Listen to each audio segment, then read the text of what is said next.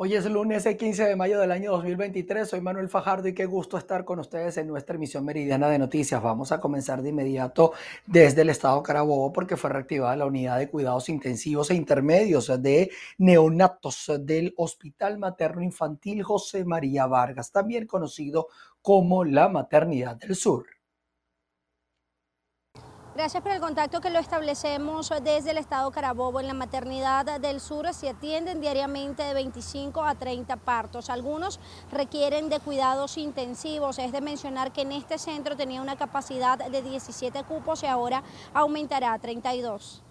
Aquí estamos en la maternidad del sur haciendo la revisión de toda la cantidad de equipos que nos está llegando con estas eh, eh, incubadoras abiertas, incubadoras cerradas para la atención de neonatos, con los, monitores multiparámetros, con los CPAP, que son los ventiladores no invasivos, que nos van a permitir llevar aquí en la Maternidad del Sur los cupos actuales, desde 17 cupos que tenemos en este momento a 32 cupos de neonatos, para ofrecer, repito, un servicio eh, de medicina de calidad y totalmente gratuito. Así que estamos muy, muy orgullosos, muy contentos de poder, repito, mostrar todo este esfuerzo que se está haciendo. Nosotros tenemos una atención aproximadamente entre 25 y 30 partos este, por días. Esos 25 y 30, partos tenemos un promedio de neonatos prematuros y algunos a términos que presentan algunas complicaciones y deben ser atendidos en esta unidad. Esto es una medida que va a permitirnos avanzar en la atención de los neonatos de una manera más eficaz y oportuna. En estos espacios se brindará apoyo a terapia intensiva neonatal, cuidados intermedios a recién nacidos que requieran oxígeno, cámara cefálica o ventilación mecánica. Desde el estado Carabobo, región central de Venezuela, reporto para ustedes Ruth Laverde. Y nos vamos hasta el eh, centro, hasta el Hospital Central eh, Universitario Antonio María Pineda en Barquisimeto, en el estado Lara, porque se ha convertido en el centro de salud que más atiende casos de mordedura de serpiente. Esto en el centro occidente del país, debido a que el antídoto no llega a las zonas rurales eh, de distintos estados. Esto lo dice Hildebrando Arangú, quien es especialista del área de toxicología de dicho hospital. Muy buenas tardes. La llegada constante de casos de mordeduras serpientes a la emergencia del Hospital Central Universitario Antonio María Pineda se debe a que en el área de toxicología casi siempre está garantizado el suero antiofídico por las gestiones que se realizan desde este centro de salud. Cabe destacar que durante la época de lluvias estos casos se vuelven mucho más comunes y los especialistas siempre hacen recomendaciones a los familiares. Generalmente la gran mayoría de los casos nos están llegando por supuesto de las áreas rurales, de las áreas circunvecinas y son atendidas en la unidad especializada de toxicología que está en la frente al, hospital pediátrico Antonio María, eh, del hospital pediátrico, perdón, eh, Agustín Subillaga, pero también, por supuesto, hay médicos toxicólogos también en el lado del hospital. Profe, ¿están llegando casos de otros estados acá, Lara? Eh, sí, por supuesto, sí nos llegan también. generalmente la dinámica operativa plantea que ante la ausencia, repito, del antiofílico en un estado, el director regional de salud, los directores regionales de salud deberían mantener contacto con este, unidades de, otras, de, de otros estados, ¿ok? De otros estados, por ejemplo, el director regional de salud debe mantener vínculo permanente con el director regional de Yaracuy, el de Portuguesa, ¿ok? De manera que a la hora de él no tener el antiofílico disponible, poder pedir el apoyo de ellos. Y entonces hay esa asistencia recíproca, eso es lo que debe plantearse o es la manera como funciona. Sin embargo, en lo personal a mí me ha tocado llevar antiofílicos incluso para Trujillo. Como colaboración me he movilizado hasta allá para llevar antiofílicos eventualmente. Eh, en el caso particular, repito, de, de, las áreas rurales en, Venezuela, en términos generales, y en el estado Lara, la gran mayoría de los accidentes provienen de esas regiones.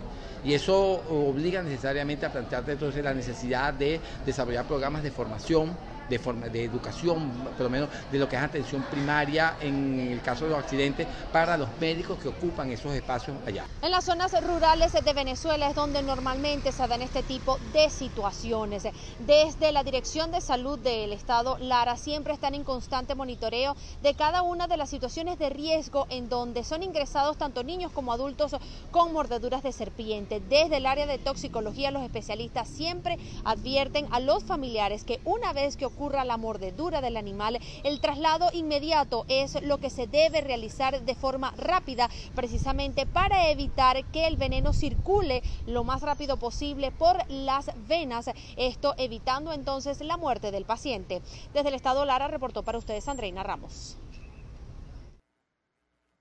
En Nueva Esparta, cuatro naufragios en dos meses prende las alarmas sobre la capacidad eh, de los organismos de protección y salvamento. Veamos el informe. A una semana del hundimiento del Peñero, mi niña Karina, con saldo de un sobreviviente, un fallecido y un desaparecido, la exigencia se centra en la respuesta al equipamiento, pues cada accidente representa pérdidas humanas y económicas. El gobernador se sumó a estas peticiones.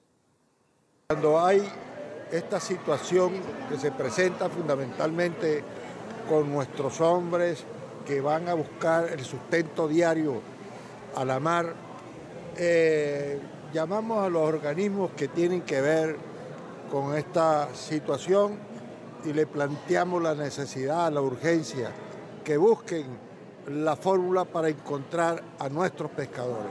Nos sentimos de verdad muy tristes, porque en verdad es una familia grande. Este, nunca uno pensábamos que iba a pasar esto. Y yo le pido por favor al gobernador que nos que ayuden a la familia este, Martínez González a buscar al otro muchacho que está perdido, porque verdad que el sostente de ellos eran los eh, este, Zavala, su motor, su bote, todos sus materiales, o sea, no sirve. Los motores están rotos y por favor necesitamos a alguien que nos ayude con gasolina para que ellos vayan a buscar el otro muchacho que está perdido. Por esta tragedia, 12 familias quedan impactadas, pues además de haber fallecido dos sostén de hogar, la embarcación quedó perdida. Desde la isla de Margarita, Ana Carolina Arias. Y nos vamos hasta Cumaná, hasta el eje paria, porque en estos sectores, en el estado Sucre, los docentes continúan su lucha por reivindicaciones salariales y laborales. Un saludo amigos de BPI TV, establecemos este contacto desde la capital del estado Sucre. Bajo el lema El plantón laboral, los docentes acompañados de otros gremios se congregan el día de hoy para seguir su ruta de exigencias con respecto a condiciones laborales y mejores salarios. Vamos a escuchar a un representante del Sindicato Venezolano de Maestros para que nos dé los detalles de esta actividad. Bueno, Gregory Quijano, presidente de la Federación Venezolana de Maestros Seccional Sucre Cumaná. Seguimos en actividades de calle los docentes en el estado Sucre. A nivel de Carúpano-Paria asumieron el plantón magisterial o el plantón laboral de manera pasiva. Pero en el estado Sucre y varios municipios correspondientes, de Casanay a Cumaná, hemos eh, asumido el plantón de manera activa. Es decir, los docentes nos reunimos hoy en la Plaza del Estudiante para exigir la restitución de las primas salariales. Eh, que las incidencias de las modificaciones tengan, sean cumplidas en el pago correspondiente. Por ejemplo, el día 10, cuando se pagó la quincena, esperaban, a pesar de que fue anunciado de que el bono iba a estar incluido dentro del pago de las de la compensación como incidencia laboral, pero no salarial, este, el mismo fue pagado el día 15 como otra, otras ocasiones. Eh, para esta semana el magisterio va a retomar actividades de calle. Mañana vamos a acompañar a todos los sectores laborales en el pedimento de que la indexación de los bonos sean acorde a la tasa del dólar y no como ya anunciaron que ya fijaron que para el día 25 la cesta ticket va a tener un costo de mil bolívares en, base al bolívar. O sea, ya de una vez, a pesar de que está fluctuando el dólar del Banco Central, ya ellos fijaron un monto único. Asimismo, la unidad tributaria, el cual el gobierno de manera indiscriminada o de manera abusiva este, sin consultar a nadie, dispone de 0,40 a pasarlo a 9 bolívares y eso de una manera u otra está afectando también a la, eh, a la ¿cómo se llama? La, la capacidad de, o el poder adquisitivo de todos los trabajadores en Venezuela. Bien, escuchábamos a uno de los representantes de la Federación Venezolana de Maestros en la capital del estado Sucre. Este es el aporte informativo que podemos ofrecerles a esta hora. Reporto para ustedes Andrea Fabiani. Pasamos a materia económica. Según el representante de Consecomercio, este año las ventas de los cuatro primeros meses cayeron de un 20 a un 30% en el estado de Mérida. Esto comparado con los meses eh, del año anterior. Eh, y, justamente desde el estado Mérida, José Gregorio Rojas nos amplía. Amigos de BPI TV, en el Estado Mérida, los representantes de Consecomercio han dado su pronunciamiento sobre la situación que se vive con respecto a las fallas de los servicios públicos y cómo esto también está afectando a la economía del país. Escuchemos las declaraciones.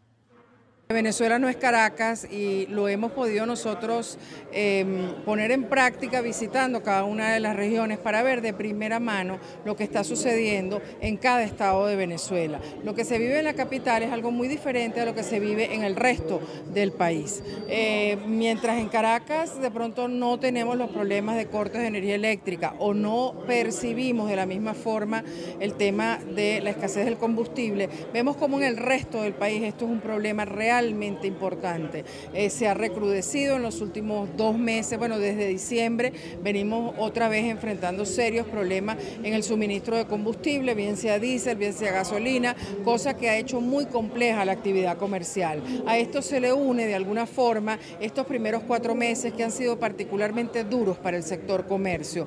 No ha habido mm, ventas superiores a las del mismo periodo del año pasado. Eh, se estima que mm, dependiendo de los sectores, entre un 25 y 35% menos de ventas en unidades si lo comparamos con los mismos meses del año anterior. Esto es realmente preocupante porque muchos establecimientos, especialmente en las regiones de Venezuela, están pensando en reducir sus operaciones, ya que cuatro meses son mucho tiempo en donde se está realmente plasmando un, problema real son parte de las exigencias realizadas para intentar mejorar la economía de Venezuela. Desde el Estado de Mérida, soy José Gregorio Rojas, BPI TV.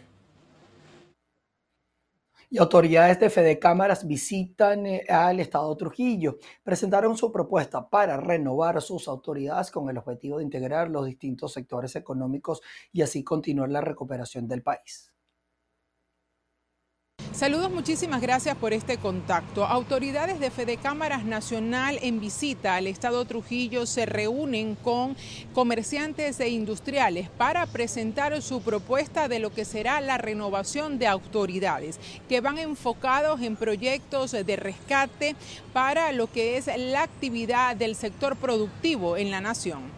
Vamos a seguir estrechando las manos, vamos a seguir conversando con todos nuestros afiliados y los empresarios del resto del país. Pero lo segundo es el documento que hicimos hace un año en nuestra asamblea en Mérida de eh, Perspectivas 2035, un camino hacia el futuro. Vamos a seguir nosotros ampliando en ese tema, vamos a seguir promulgando, vamos a seguir dándole promoción a ese documento tan importante que está hoy en día. Por supuesto que dentro de esas cuatro hay cuatro aristas muy importantes en las cuales nosotros vamos a actuar, que es por supuesto en primer lugar con nuestros afiliados. Como lo dijimos, vamos a seguir recorriendo el país al lado de nuestros afiliados, viendo qué necesidades tienen, también preocupándonos por los temas financieros que hoy en día nos, aquejan a, todos a todos los sectores gremiales del país. Hay que pensar distinto, vamos a ofrecer fórmulas distintas para que volvamos a tener eh, de alguna forma esa solidez financiera tan importante. A la vez también vamos a generar más información, vamos a generar sistemas en los cuales nuestros afiliados estén que tengan, posean muchísimo más información del acontecer nacional. Por otro lado, vamos a hablarle también a los empresarios, al resto de los empresarios que no están afiliados a Fede Cámara, ni a sus cámaras, para enamorarlos, para buscar que se, para, para, para que entiendan la, la, la, importancia del estar agremiado, de las ventajas que tiene estar agremiado. A ellos les vamos a hablar. También le vamos a hablar a la sociedad civil la sociedad civil, a los sindicatos. Adán Celis, el primer vicepresidente de Fede Cámaras, resaltó la importancia de los canales de comunicación con el sector institucional, con la sociedad civil, con la academia, con instituciones públicas para crear alianzas que vaya en pro del rescate, por supuesto, del sector productivo de Venezuela. Es la información que tenemos desde el Estado Trujillo, les reportó Mayra Linares. Y seguimos con ustedes. Los cruces de migrantes indocumentados en la frontera de Estados Unidos con México han caído en un 50% tras el levantamiento del título 42, la política de expulsiones vigente durante la pandemia del COVID-19. Así lo informó el secretario de Seguridad Nacional Alejandro Mayorkas en comparación con el inicio de la semana pasada, cuando las autoridades arrestaron a unos 11 mil migrantes diarios. Tras la implementación de las medidas migratorias, los números cayeron hasta 6.200 detenciones el viernes y 4.400 eh, el día sábado. Vamos a seguir con más notas de migración, pero nos vamos hasta la frontera entre Perú y Chile, que también es otra situación distinta, pero grave igual. Eh, todo esto para conocer algunas de las historias que reflejan el drama migratorio en la región. Jimir, edad indefinida, pelo desgreñado pero de espíritu combativo, llegó a la frontera entre Chile y Perú hace más de tres semanas con la intención de completar su enésima huida de la pobreza. Esta vez de regreso a Colombia, y allí sigue, malviviendo entre cartones y plástico, porque el país donde trabajaba, que era Chile, no le deja salir y al que necesita entrar para completar su periplo, que es Perú, tampoco le quiere abrir la puerta porque la situación para acá se lo puso muy difícil. Este, yo estaba trabajando aquí, yo ayudaba a mi papá, a mi hija, a mi hermana, pero no, no podemos trabajar aquí porque lo piden mucho documento, piden demasiado documento, entonces no tenemos que si pasaporte, ni visa, no tenemos cédula chilena, nada de eso. Su delito, haber entrado de forma irregular en Chile, donde durante algún tiempo pudo trabajar como empleada doméstica o en el sector servicios sin contrato en el mercado informal. Somos venezolanos, pero usted sabe que los paisanos de uno vienen a hacer cosas que no deben hacer aquí en su país, pues. Y por ellos pagamos todo, pero como vemos buenos y hay otros que son defectuosos, pero no podemos hacer nada. Y por ellos pagamos el plato roto todo. Algunos metros más allá, Belkis Vázquez asegura por su parte que quiere regresar a Venezuela porque tras seis años de dar tumbos por su Sudamérica, extraña sus raíces. ¿Qué pasa? Mira, te explico. En estos países eh, tienes un poco de estabilidad más económica, pero la xenofobia, el clasismo, el racismo, eh, los niños en el colegio también sufren mucho con bullying y eso es una de las cosas que, que haces con tener quizás este, estabilidad económica, estabilidad económica, pero tener esta inestabilidad emocional. Eh, son cosas que, que, si te pones a pensar como madre, me, me conviene más que mis hijos emocionalmente estén bien, que sean tratados dignamente. A Yuri Gil, estilista de profesión, apenas cinco meses le han servido para descubrir las miserias y las trampas que se esconden tras la migración irregular, un fenómeno mundial ahora al alza también en Sudamérica y en particular en Chile, un país durante décadas encerrado en sí mismo. Me pareció que es lo mismo que Venezuela. O sea, lo mismo que trabajaba aquí lo puedo hacer en Venezuela estando con mi hijo que tengo allá. De noche muy frío, muy frío, nos da miedo estar aquí con los niños porque tenemos niños pequeños, nos da miedo que ellos se nos enfermen, este, con las marchas, con las trancas que han hecho, nos tuvimos que mudar a este lugar porque nos daba miedo tenerlos en aquel lugar. Según dijo este viernes el secretario del Interior Manuel Monsalve, Chile y Venezuela negocian los términos para un acuerdo más amplio que facilite la repatriación y expulsión de los migrantes y ponga fin a este drama de frontera.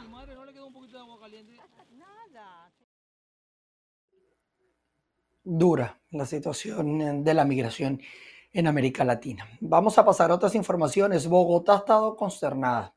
Les cuento que en las últimas horas ha ocurrido un eh, femicidio en un centro comercial a las 5 de la tarde del día de ayer cuando el establecimiento estaba lleno de personas, evidentemente por el Día de las Madres. Miguel Cardoso estaba atento a esta situación y nos comenta.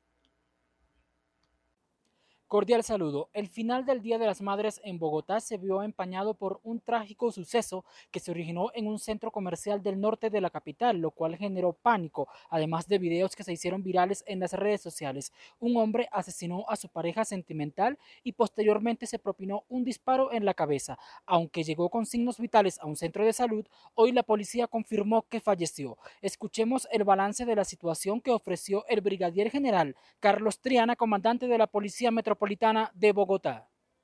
en un hecho desafortunado que rechazamos categóricamente eh, una persona eh, ultima con arma de fuego a una mujer de 26 años.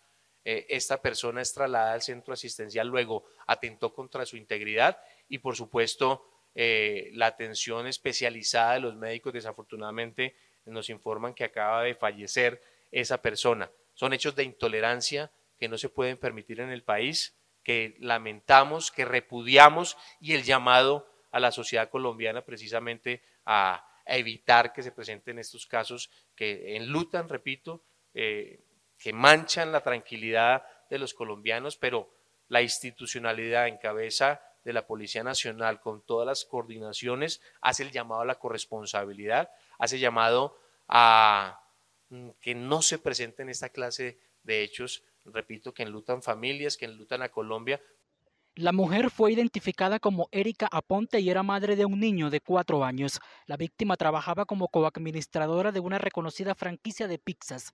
El pasado jueves ella había denunciado las reiteradas agresiones por parte del hombre llamado Cristian Camilo Rincón y se había iniciado el protocolo de atención. El victimario y la mujer vivían en la localidad de Usme, al sur de la ciudad, en el otro extremo de Bogotá. Además de este hecho que dejó consternada a toda la ciudad, además dio de qué hablar en todo el país e incluso a nivel internacional, en la cárcel El Barne del municipio de Cómbita en el departamento del Boyacá, un prisionero asesinó a una mujer de 33 años que había ido desde el departamento del Valle del Cauca a la visita conyugal. Este hecho también se presentó ayer, Día de las Madres, considerado el día más violento del año en todo el país, aunque las autoridades, de acuerdo a cifras preliminares, dicen que disminuyeron los casos en comparación con años anteriores. En Bogotá, Miguel Cardosa, BPI TV.